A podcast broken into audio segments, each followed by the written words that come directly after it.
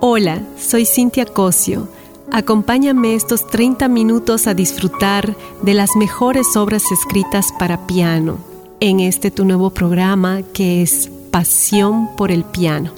Te espero aquí en Clásica 103.3, martes y viernes a las 7.30 pm.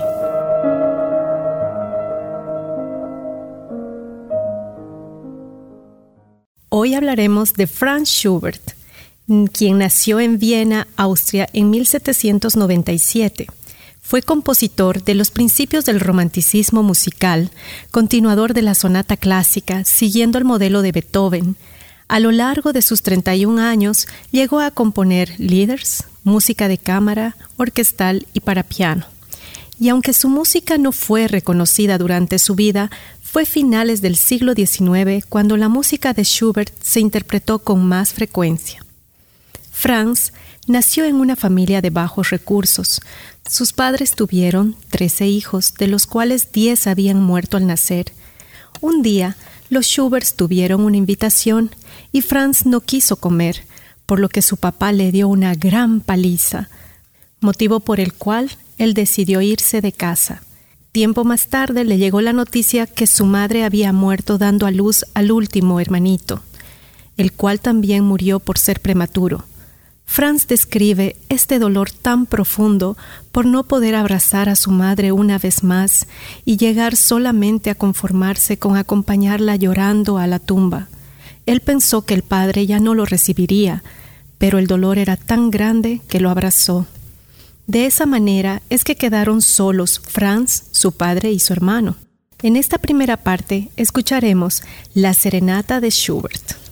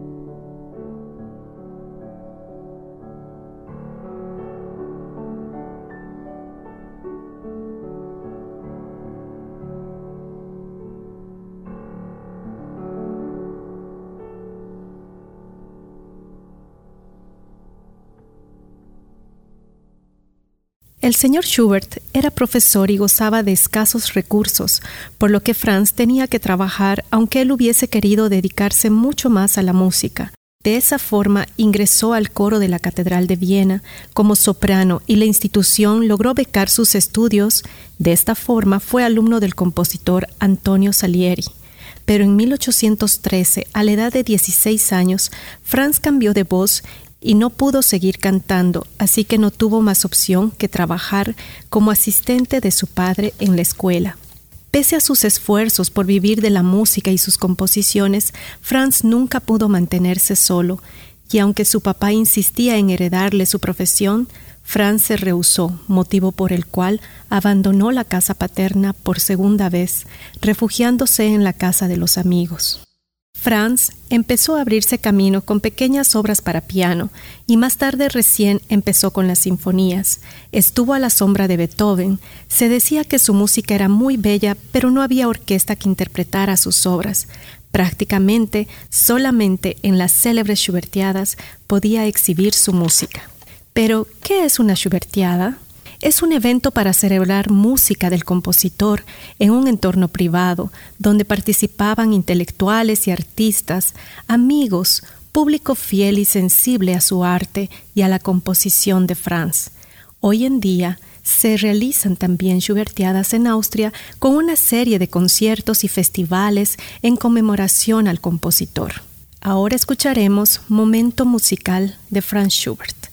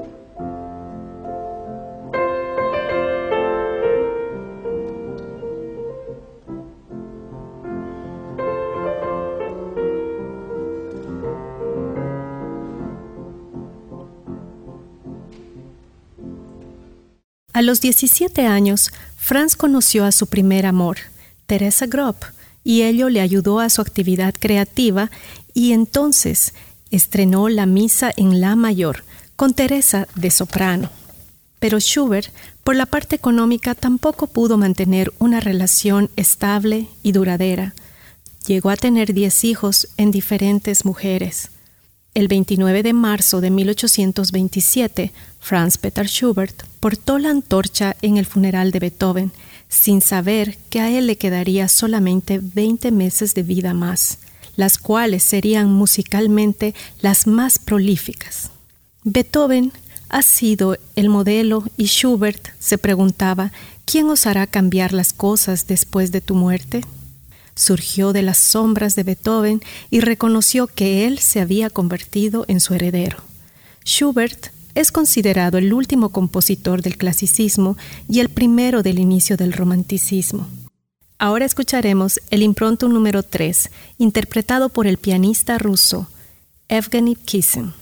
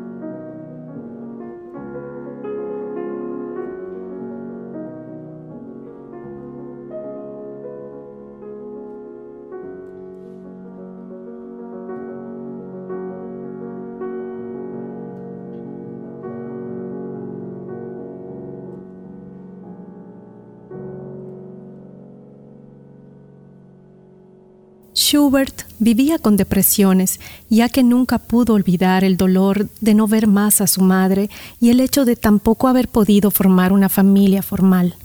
Por lo que escribió a su amigo, Cuando busco el amor, encuentro la pena. Cuando busco la pena, encuentro el amor. Esto le llevaba a una depresión, por lo que decidió tener una vida nocturna. Lamentablemente, contrajo sífilis y esto transformó su vida.